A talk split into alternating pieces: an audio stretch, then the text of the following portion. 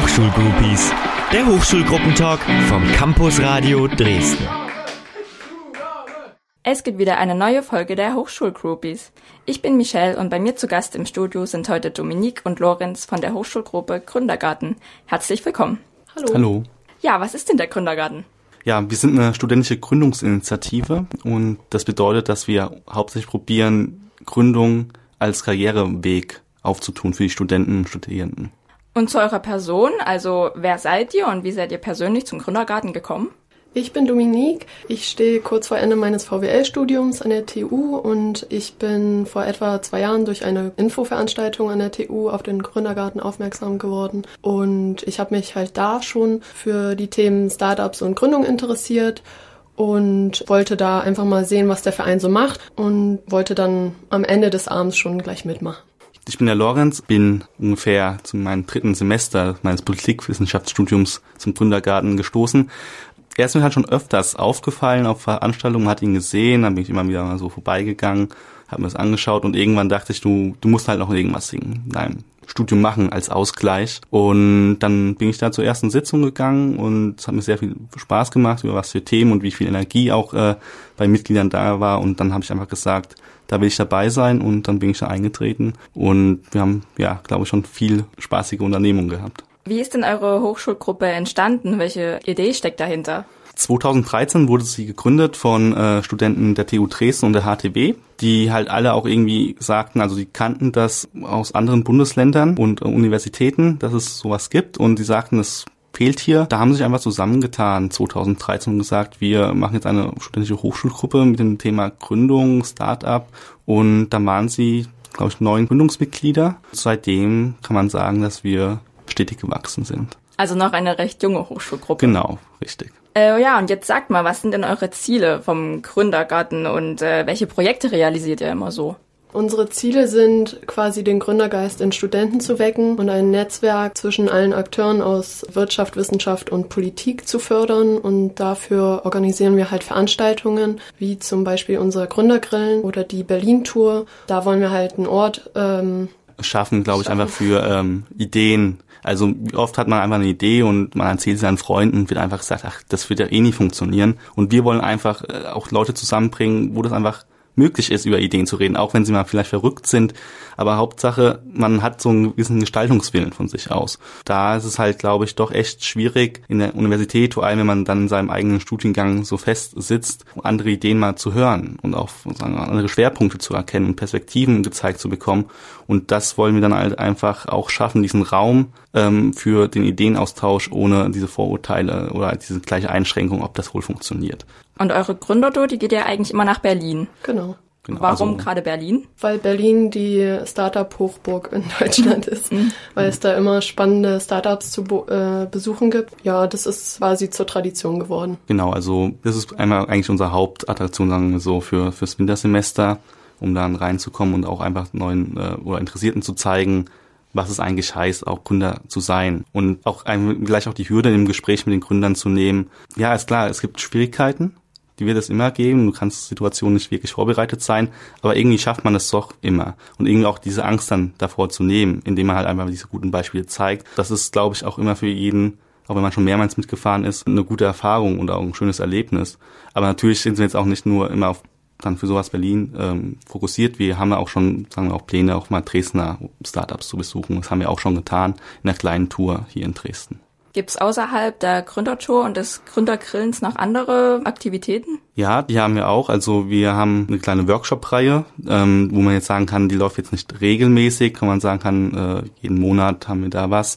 Das muss halt immer auch geschaut werden, wie wir und also unsere Mitglieder auch Zeit haben, ähm, solche Sachen zu organisieren. Also das ist natürlich immer mit ein bisschen Aufwand äh, verbunden, sei es materiell, finanziell, aber auch hauptsächlich äh, von der ja, Workpower, die dahinter steckt. Ähm, aber da hatten wir auch mal Sachen zum Prototyping, also wie baue ich einen Prototypen. So vor allem sehr interessant, wahrscheinlich dann mehr für die technischen Studiengänge. Und da probieren wir halt mit solchen Sachen Einstiege zu, zu ermöglichen, um auch einfach zu sagen, hier, die Hürde ist gar nicht so hoch, wie du dir jetzt vielleicht vorstellst oder wie dir jemand anderes das gesagt hat. Und wie finanziert ihr denn eure Hochschulgruppe? Werdet ihr von jemandem gefördert? Also zunächst haben wir halt den Mitgliedsbeitrag von jedem einzelnen Mitglied und dann haben wir noch vereinzelt Fördermitglieder, die dann quasi einen höheren Beitrag zahlen und zwischenzeitlich bekommen wir auch ähm, Spenden.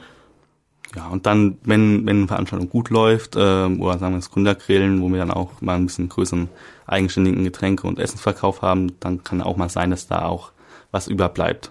Was uns natürlich auch sehr freut, wenn das der Fall ist.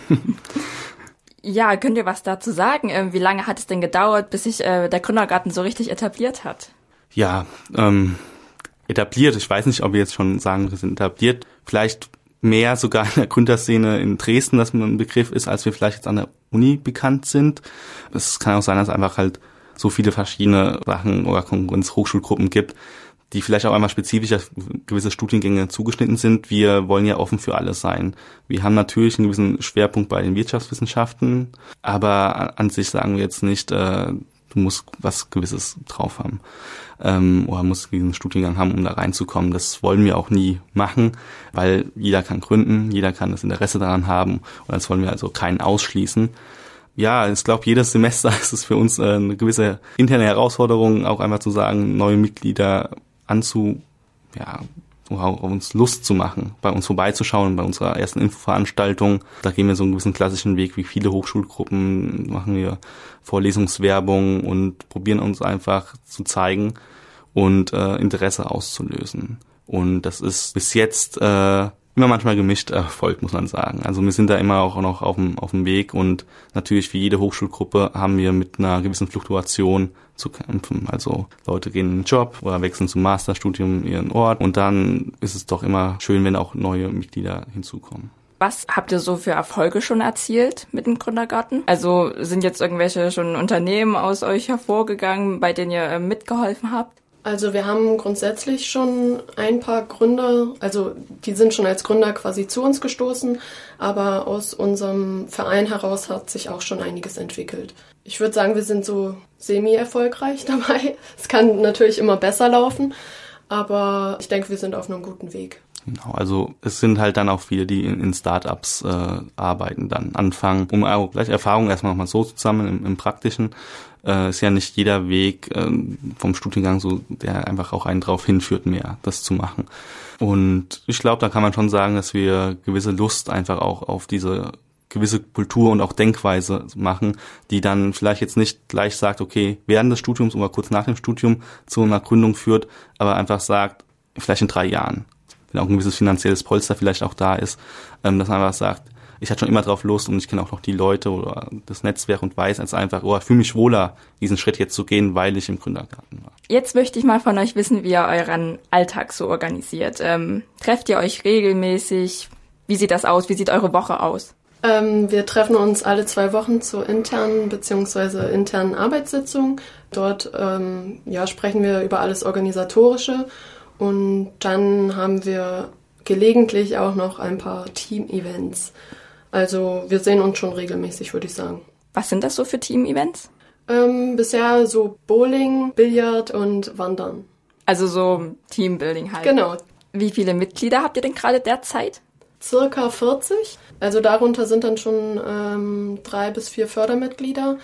Davon sind dann immer so circa 15 bis 20 Leute aktiv und es geht eigentlich immer regelmäßig bergauf. Wie ist denn der Gründergarten von den Studienfächern her zusammengesetzt? Also man denkt ja eigentlich, dass vorwiegend Wirtschaftswissenschaften vertreten sind, aber gibt es auch andere Bereiche?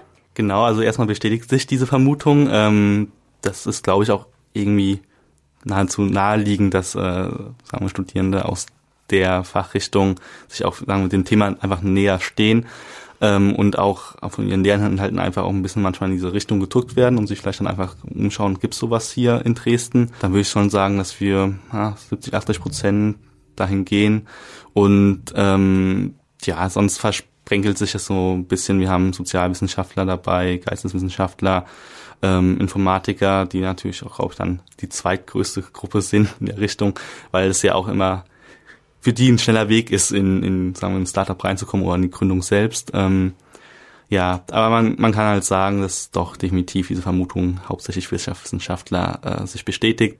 wir schauen, ob wir vielleicht auch ein bisschen einfach da diverser werden. Aber da sind uns auch ein bisschen manchmal die Hände gebunden, einfach wer auch zu unseren Veranstaltungen kommt und äh, sich dafür interessiert. Aber grundsätzlich stehen die Türen für alle offen. Definitiv, definitiv. Wir wollen da keinen ausschließen. Ähm, ich bin ja selbst äh, Politikwissenschaftler und ja, ich, ich, manchmal wünsche ich mir auch einfach, dass äh, andere Fakultäten auch mal sagen, hier, da gibt es auch noch andere Wege und, und nicht immer jetzt zu sagen, du bist hier und am Ende wirst du Forscher. Also man kann auch der Gesellschaft ja in anderer Weise was zurückgeben. Ähm, und da hofft man sich doch mal von, von, meinem Standpunkt aus, dass man auch mal gesagt wird, es gibt andere Wege, um dein Leben dann nach dem Studium zu gestalten. Und wie sieht's aus mit der Geschlechterverteilung? 50-50 oder eher Tendenz zur Männlichkeit, zur Weiblichkeit? Schön wär's.